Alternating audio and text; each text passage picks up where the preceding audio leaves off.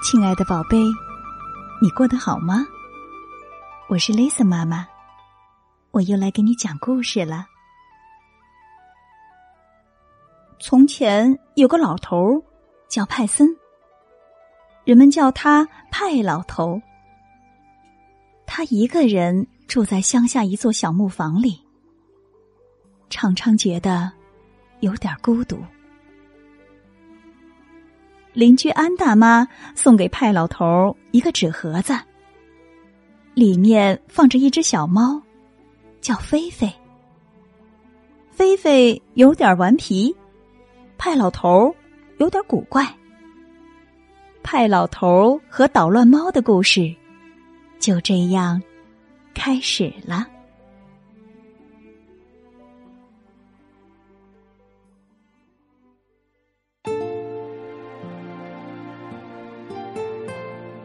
这一天，派老头正坐在厨房的沙发椅上，琢磨报纸上的字母游戏。小猫菲菲坐在他怀里，讲我丢了的故事。菲菲说：“你又没丢，你不是在这儿坐着吗？”派老头回答他：“不是现在，是我小时候丢的那次。”哦，这样啊，那故事。你不是听过好多次了吗？再讲一次嘛！菲菲在派老头怀里撒着娇。好吧，派老头把手中的字母游戏放到一边那我们是讲你丢的那段呢，还是讲整个故事呢？讲整个故事。小猫得意的在老头怀里坐好。于是。派老头便微笑着讲了起来。从前啊，有个老头叫派森，人们都叫他派老头。他一个人住在乡下一座小木房子里。一个老头该有的东西，他都有了。唯一让他不太满意的，是他有时候会觉得自己。一个人挺孤独的，虽然他也有邻居，时而可以聊聊天儿，可人家都各有各的事情忙。派老头儿还养着几只母鸡，也算是他的伙伴儿。可母鸡一个个都稀里糊涂的，有时候派老头儿正和他们说着话呢。可不知是哪只母鸡找到个虫子什么的，大家伙儿就一窝蜂的跑掉了。老头觉得很难和母鸡们进行带点深度的对话。每当夜色降临，母鸡们都回窝里睡觉以后，派老头的小木屋里就变得静悄悄、空荡荡的。好像再没有什么事情能让人高兴起来了。有一天，邻居安大妈过来串门儿，还带来了新烤的甜面包。派老头煮好咖啡，他们俩坐在院子里的丁香树下。派老头闷头喝着咖啡，一句话也不说。安大妈看出来，老头今天不开心。你该找个老伴儿，那样就不这么闷了。安大妈说：“唉，老伴儿嘛，该早点找。我现在都老了，家里多个老太婆，还真不太习惯呢。不，我谁都不需要了，连只猫。”都不需要吗？嗯，派老头想了一会儿，慢悠悠的说：“一只猫可能不会太麻烦吧？也许我可以养一只猫吧。”过了一个星期，安大妈又过来了。这一次，她带来了一只纸盒子。给你的新朋友。安大妈把盒子交给派老头。这是什么？派老头读着纸盒子上的字：“飞飞牌青豆。”咦，盒子里面发出喵喵的声音。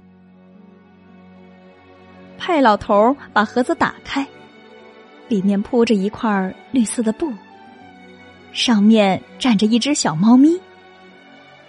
小猫抬眼看着派老头，发出喵喵的叫声。你好，飞飞牌青豆。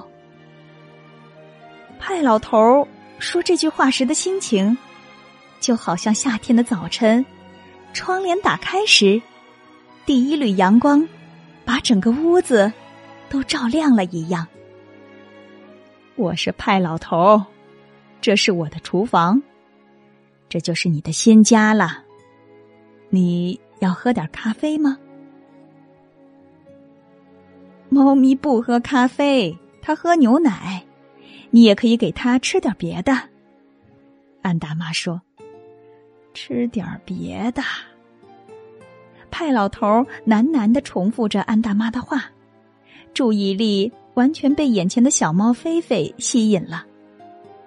他把菲菲。捧在手上，轻轻的抚摸着它细细的绒毛。菲菲抓紧派老头的手指头，一下子叼在嘴里。哎呦，它还会咬人呐！派老头笑起来，却继续让菲菲叼着他的手指头。猫咪不会想它的妈妈吗？派老头有点忧虑的问安大妈。头几天会想的，以后他就忘了。现在你来照顾他，那你就是他的妈妈了。妈妈，派老头傻呵呵的重复着安大妈的话，满心欢喜的看着眼前这只正在啃他手指头的小猫咪。哎呦，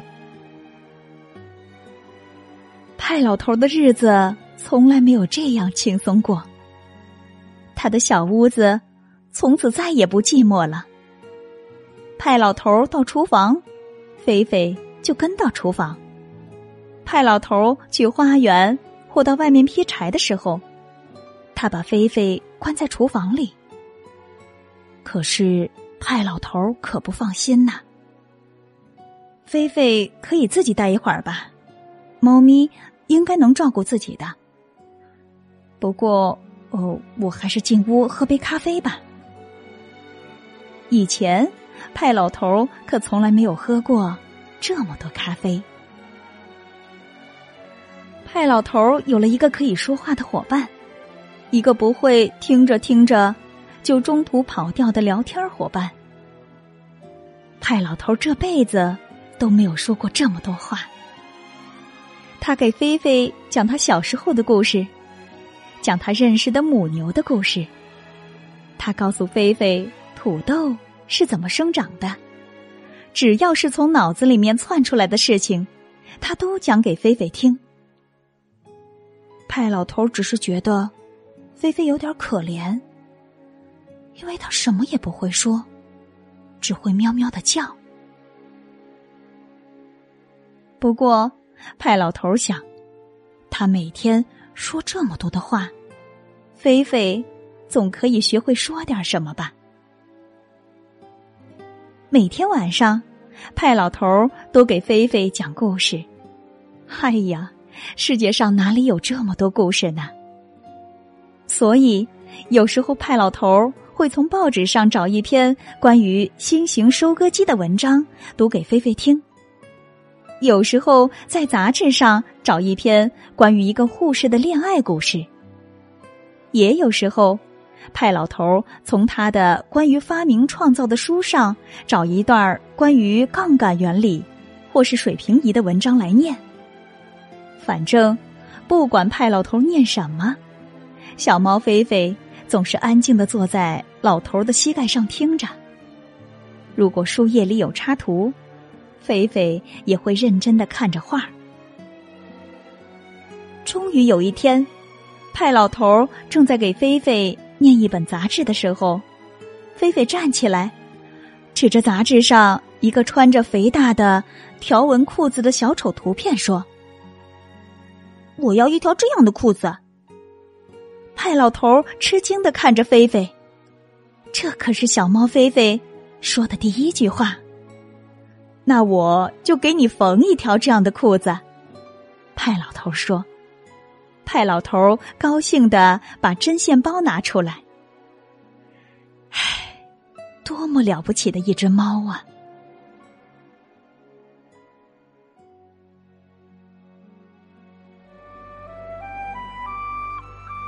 小猫菲菲居然会说话了，这也太神奇了。